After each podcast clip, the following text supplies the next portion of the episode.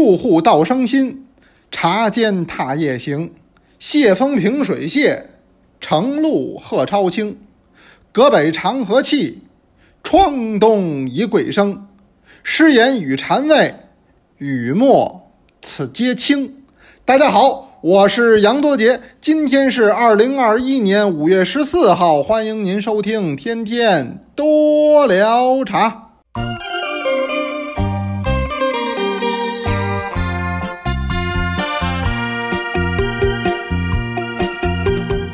五月十四是个什么日子呢？五月十四是一个离五月十五就差一天的日子，这不是废话吗？那可不差一天吗？那没办法，我得给您提个醒：五月十五，也就是本周六下午两点钟，咱们在中国书店要办多聊茶今年的这么一场线下活动。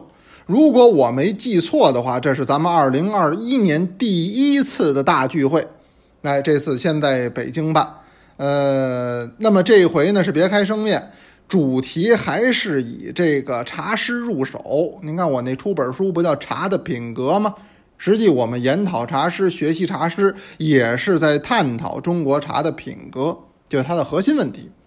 那么茶的品格后边这回叫中日茶俗文化对谈，那么这个想必就不是一个人，没错，这是俩人。我和一位好朋友叫做马场公彦，这是位日本人，哎，日本的一位老学者，退休了，六十多了，现在呢，等于是二度的出山，到咱们北京大学的外国语学院任教授，所以他现在就工作生活在咱们北京，也属于咱们新北京人的一部分了。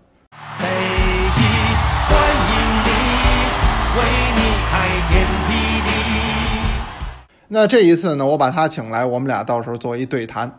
今天在多聊茶的文章当中，如果您一步回到我们的公众号，我们今天发了一个基本的活动的指南，就是您到这儿应该几点到，应该都干些什么。哎，这是今天在里边都用文字的形式给您呈现。我在这儿呢也大概给您念叨念叨。活动是两点钟开始，一点半钟。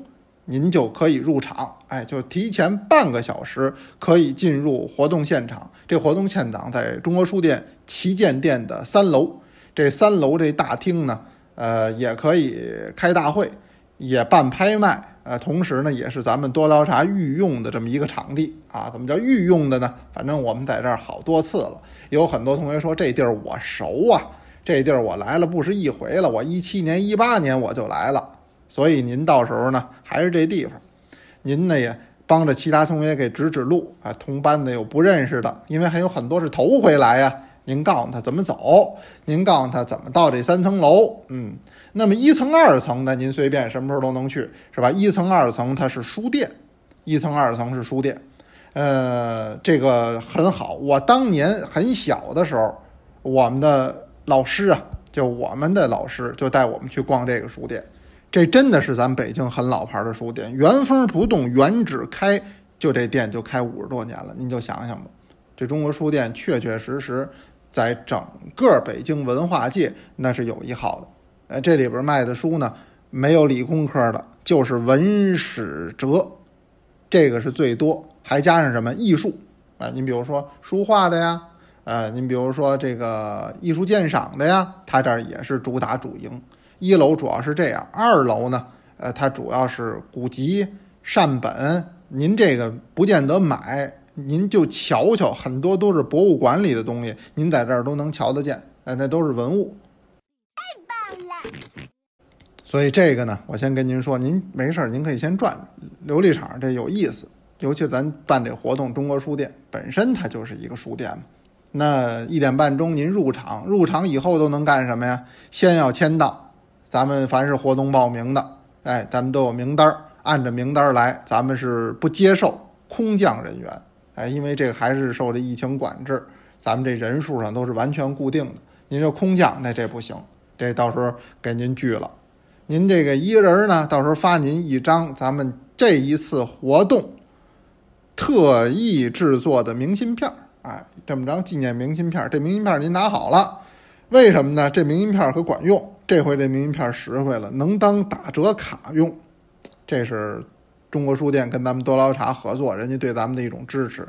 您拿着我这张明信片，您到这个中国书店这一楼、这二楼，您不看书吗？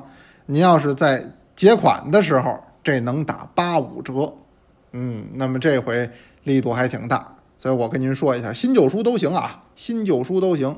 哇哦！您如果拿了卡片了，还能干嘛呀？我一点半来，一点半您还真得提前来，因为这事儿还挺多的。还可以干嘛呀？照相。哎，到现场您就知道了。哎，这咱们专门留了照相的地儿了。除了照相，还能换茶，换茶也很重要，因为很多同学原来换过茶。您自己把您喜欢的、觉得愿意跟别人交流的这个茶叶，您包这么一小包，别多啊，别一斤二斤的，您就来个十克、十五克，哎，足矣了。那么您包好了以后，您写上这个来龙去脉、始外缘由，哎，怎么回事？您到时候到现场，您交给我们工作人员。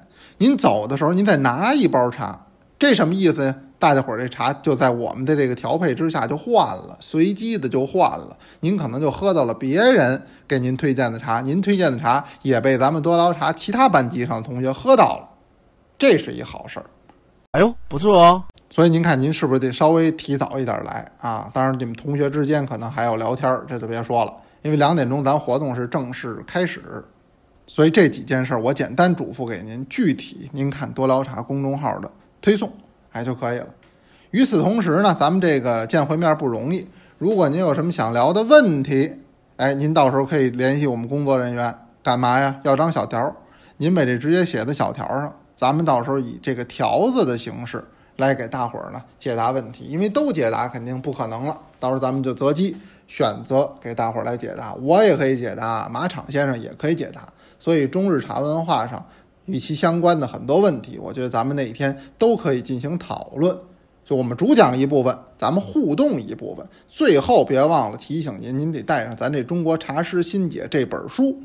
那又是为什么呀？现场有一个读茶诗的活动。这里边我选了三十首，咱们现场找几首，咱们这叫百人合读。因为您看，每天天天多聊茶，前面我背，后边同学来读，咱们把这个读茶诗的活动现在贯彻了，已经一百多天了。那这个咱们要一直坚持下去，一年两年这么办下去，把它办成咱们多聊茶最大的一个特色。但与此同时，咱们在活动现场，咱也来这叫百人读茶诗，咱们一块儿读。到时候您带着书啊，哎，这是我先唠叨几句啊。当然我越说这呢，有同学说：“哎呦，您这是馋我们呀？我们这现在有工作，孩子得上学，我这不在北京，我在上海呢，我在广州呢，我在成都呢，我在深圳呢，我来不了啊，来不了，别着急。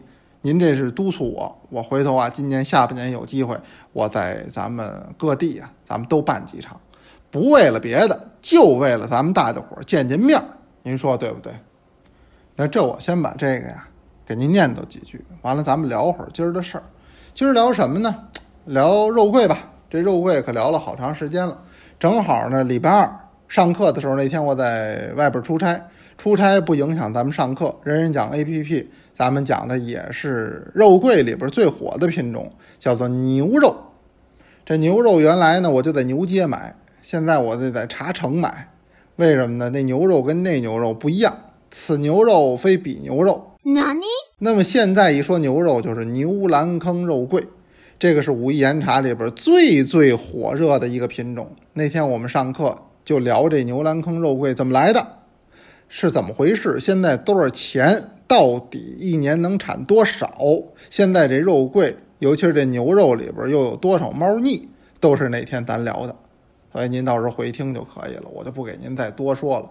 我也不是光为说牛肉。我是以点带面，希望通过这样最火热的岩茶品种，能够折射出当下武夷岩茶产业的一个状况，它就变成了咱们看岩茶产业的一个切入点。那么我今儿还给您聊肉桂，实际肉桂这个品种啊，叫说新不新，说老不老，这怎么讲呢？这肉桂实际当然是武夷岩茶的老品种，是菜茶里边遴选出来的。原来我多次给您提过，这个菜茶是有性系，在这个大自然的作用之下，它经过不断的杂交，基因不断的碰撞，那就会出现不同的茶树种类啊，这个就叫有性繁殖。那么这个有性繁殖，在这个茶叶领域里边是很重要的。我们大量的品种都是从有性繁殖的这个里边遴选出来的，就是被人发现了。哎呦，说这一株怎么怎么不一样啊？怎么或高或矮，或胖或瘦，或者耐冻，或者说一般的有虫子吃，这怎么没虫子吃？哎，慢慢把这种茶树品种都找出来，这叫遴选。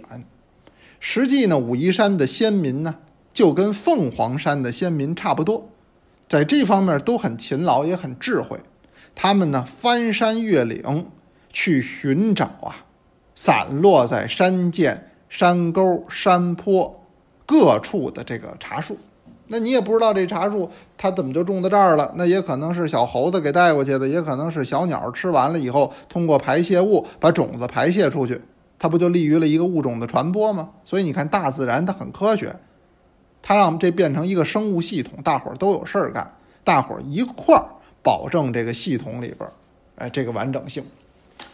那么先民们呢，就在各处找到了不同的茶树，凡是把有特色的拿回来呢，单独的进行驯养，呃，希望呢，他们能够为人所用。肉桂也是其中的一个种类。就是武夷菜茶这大种类的其中之一，所以它是地地道道的武夷茶，这个毋庸置疑。武夷山的茶是分本地茶和外来户，这外来户呢，您比如说水仙，这是最大的外来户；您比如说佛手，这实际也是闽南过来的外来户。这个武夷山也种点铁观音，而且不是说现在种，民国时候就种。那这哪儿来的呀？当然也是闽南来的，这也属于外来户。那您到后来，茶科所还杂交出了一些品种，就是通过科学家用更加有目的性的方式进行杂交，又出了一些品种。有什么呢？什么叫金观音呢？什么叫黄观音呢？哎，这路品种它也种到武夷山，它也属于外来户，所以外来户的茶也很多，这个当地土著的茶也不少。肉桂就属于这里边土著的品种，所以你说它是新的吗？它不是新的。但是你要说它老啊，它又不老，这怎么回事呢？肉桂早就在武夷山有，但是成名非常的晚。据说这个肉桂茶最早发现就是在武夷山的慧苑岩，是最早在那个地方。哎，农民走到这儿，哎，唱着歌走着路，是吧？日落西山红霞飞，战士打靶把营归，把营归。说唱的是这歌吗？我我反正觉得好像往回溜达都唱这么一路歌曲啊。嗯，那往回走的时候，在道边上发现这个茶树品种，觉得很不同，这才把它给遴选出来，慢慢的种的一些地方，但是不是太广泛。当时种的不广泛，虽然说也列到五一名丛之一，但是产量很小。在民国时候，真正说能喝过肉桂的人少之又少。所以也很少有单独把它按照一个产品去出货的，哎，当时也比较少。那你当时讲的喝什么四大名丛，哎，什么铁罗汉呐，呃，水晶龟啊，白鸡冠呐，大红袍啊，这些个有。肉桂虽然说也有，但是名气显然不如这些。那这肉桂什么时候真正扬眉吐气呢？什么时候呢？那都到改革开放之后了。哎，改革开放以后。那我们这个百废待兴，产业发展，尤其是当时跟外边的交流就变多了，跟香港啊啊，跟台湾啊，这个交流日益的紧密。那当地有很多爱喝茶的人，尤其是他们这些地儿喝的可都是乌龙茶，都是功夫泡法，所以他们非常希望能够获得高品质的乌龙茶。所以这几种茶的大发展都是在八十年代，哪几种？一个是闽南的铁观音，一个是闽北的岩茶，一个是广东的凤凰单丛。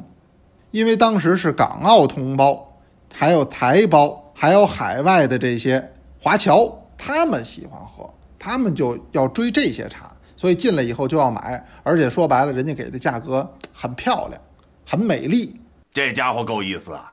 为什么？当时人家有钱，咱们七十年代末八十年代初经济条件差很多。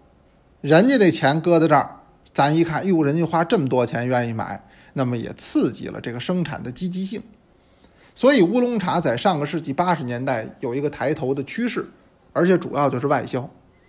尤其是在一九八二年的三月份，这是一个很特殊、对于肉桂也很重要的日子。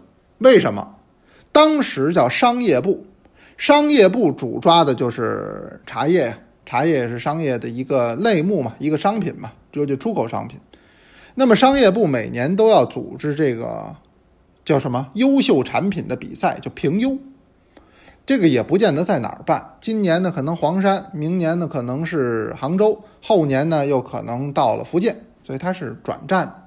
一九八二年三月，商业部在崇安，当时还没叫武夷山呢，叫崇安，召开了叫全国花茶、乌龙茶优质产品评比会，主要就是评花茶、评乌龙茶。人家这里边乌龙茶也是为了能够叫是以赛促产。就通过这种评比，能够更好的推出咱们的产品，更好的创汇。那么在这样的一个比赛之上，肉桂被评为叫优质产品，位列全国同类产品之首。哇哦，比个赞！那一次，全国各地的同行，您不管是搞闽南茶的，搞广东茶的，还是在福建进出口公司的。还是上海进出口公司的，那都得到这儿开会啊。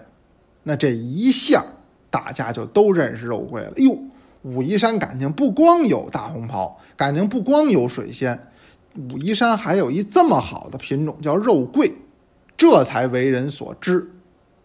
因为当时也没有什么互联网啊、炒作呀都没有，靠开会。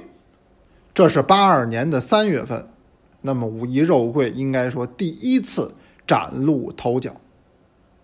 转过来三个月之后，就在八二年六月份，这商业部呢，在湖南的长沙又一次开这个评比会，这回是全国名茶评比会，上一次是花茶、乌龙茶优质产品评比会，这一次的规模就更大了，在省会城市长沙召开。六月份，您想六月的长沙呀，我不知道您哪位去过，跟那小火炉子似的。我的热情好像一把火，燃烧了整个沙漠。别看这么热，挡不住大家伙来参会的这个热情。为什么呀？因为那会儿啊，茶产业正是蓬勃发展，大家伙沉寂了这么多年，开始交流，开始拿出自己看家的本事，压箱子底儿的品种都来参会。那么就在这一次大会上，肉桂又被评为叫全国名茶，这可就不得了了。您看现在各处都搞茶博会，茶博会上都搞评选，都搞斗茶赛，评出了所谓的金奖啊、银奖啊、茶王啊、状元呀，名目很多。您看很多的公司、很多的店面，您进去它都摆着这牌子。现在比赛多了。实话实说，这含金量啊，那它就打折扣。有的比赛含金量高一点，有的比赛呢含金量也就低一点。所以都是金奖，都是第一名，都是状元，它它已经不太一样了。但是在八十年代初的时候，可没有民间搞比赛的，没有商业性质的比赛，完全都是政府出面，也就是说是官的，不是私的。那么这样的情况之下，它这个比赛的含金量就很高，所以肉桂实际真火起来什么时候啊？那是八二年，到今年都不满四十年，那就八二年这两次比赛叫连着拿奖，这个肉桂就不得了了，一下就火了。那么自此往后，第一，全行业的同行都知道了武夷山有个品种叫肉桂。以前呢，只是福建搞乌龙茶的一部分人知道，现在都知道。二一个来参会的，那不光有同行，还有什么？还有外边这些商人，尤其是像香港的茶庄啊，尤其像台湾的茶庄啊，还有这个南洋的马来西亚呀、新加坡这些茶庄啊，这些茶叶公司啊，人家都盯着这会呢。这会什么获奖？那这也取决于他们后边进货的一个方向，他们经营的一个思路。所以您想，这个会中这两次奖，实际对于肉桂发展是最重要的。打这儿往后，武夷山整个的茶区范围之内开始重视肉桂。当时甭说外人，连武夷山自己的人重视的都不多，还是种菜茶多，种水仙的多，尤其是水仙种的最多。要不然怎么现在这么多老同水仙呢？它都是那会儿种。那么打这个会开完之后，肉桂拿奖之后再回来，真得叫衣锦还乡了。为什么呀？大伙儿才知道，哎呦妈呀，我们当地还有这么好的茶树品种呢！赶紧跟茶科所商量，干嘛呀？育苗啊！你赶紧把这茶苗给我们育好了，我们赶紧种下去。所以打这儿往后，这个肉桂的品种才得说种在了武夷山的这个山山水水之间。您看，我给您聊牛栏坑那肉桂，牛栏坑那肉桂当年都不要钱。说什么叫不要钱呀？就是那茶苗都不要钱，而且你要是种这肉桂，政府还给补贴。那这都得求着当地农民说，那牛栏坑里边还有点地儿，你给我们种点吧。农民一听这话，这脑袋摇得跟拨浪鼓似的。不不不不不不不不，我们种也种水仙呢，对不对？谁种它呀？你你看，即使得奖了，当时有一部分人愿意先行，政府愿意推广，但是那农民朋友他有的还是保守的，他胆儿小啊。你这新鲜事物，万一立不住怎么办呀？那政府还给补钱。所以牛栏坑里边很多的茶苗，就是肉桂的茶苗，当年种下去，第一个不要钱，第二个还给山地补贴呢。没想到，你看这真是此一时彼一时。我自己啊收集了一本书，这本书叫《福建名茶》第二集，它是分两集，第一集、第二集是福建省茶叶学会编的。这个第二集呢，是一九八六年七月第一次印刷，就是一个薄薄的小册子。哎，我也让这个助教把这个图。拍下来发到今天咱们的这个呃天天多捞茶下边，你也看得着。这您可别找着买去啊，这书现在很贵很贵，这么薄薄的小册子，二三十页呀，呃，要卖到几百块上千块钱，您还找不着。我这有这么一份资料，我拍下来，到时候给您看。这里边专门就列出了这个品种，就是肉桂。肉桂在八六年福建名茶上就榜上有名了，而且呢，跟武夷山的四大名丛是齐名并举的。四大名丛占一个章节，武夷肉桂占一个章节。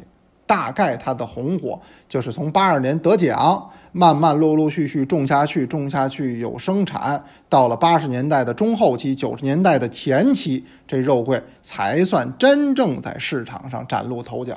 所以我说他要说新他不新，要说老他不老。今儿讲的是这么一段肉桂的历史。我很喜欢。今儿啊，咱们也聊个互动话题吧。您知道肉桂是什么时候？或者说您有没有印象？我大概是哪一年喝到的肉桂？哪一年呢？您把这个日子您给我想想。奥运会前、奥运会后、近两年，哎，您您说说，咱们看看您也是什么时候喝到的肉桂。但总而言之。肉桂还算是武夷岩茶里边的新贵，那它要比铁罗汉、比白鸡冠、比水晶龟、比大红袍，它火的要晚，成名也要晚一些。今儿给您聊的就是这么一段不为人知的历史。那么现在还是先请您听同学读的茶诗。今天是五班的陈瑞，我们是先鼓掌后欣赏。多聊茶五班陈瑞，北京。山茶，宋，郭印。枯林独秀染胭脂，不使群芳次第窥。月桂阴晴来并色，江梅寂寞许同时。双飞雪舞终难错，蝶隐风桃各未知。折得一枝聊未眼，儿童拍手误春期。